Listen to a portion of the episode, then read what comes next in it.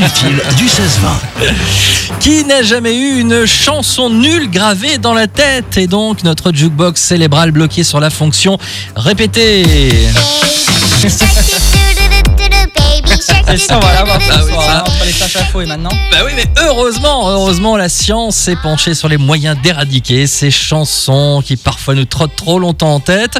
Et visiblement, la méthode la plus efficace, c'est de mâcher un chewing-gum. Eh oui, ouais.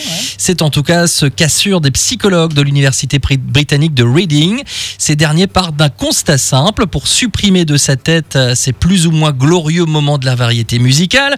Il faut altérer sa mémoire à court terme et occuper son cortex auditif, la région du cerveau chargée de l'interprétation des sons, ce que le mâchouillage de chewing-gum parvient à faire à merveille d'après les résultats. Avec combien de chewing-gum Ah bah c'est ça la question. Bah, un seul à mon avis suffit. Hein.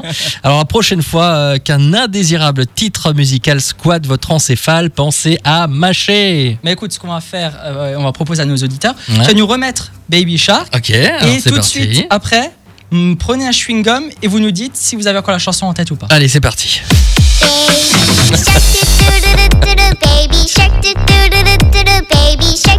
je vois que le dernier auditeur est parti.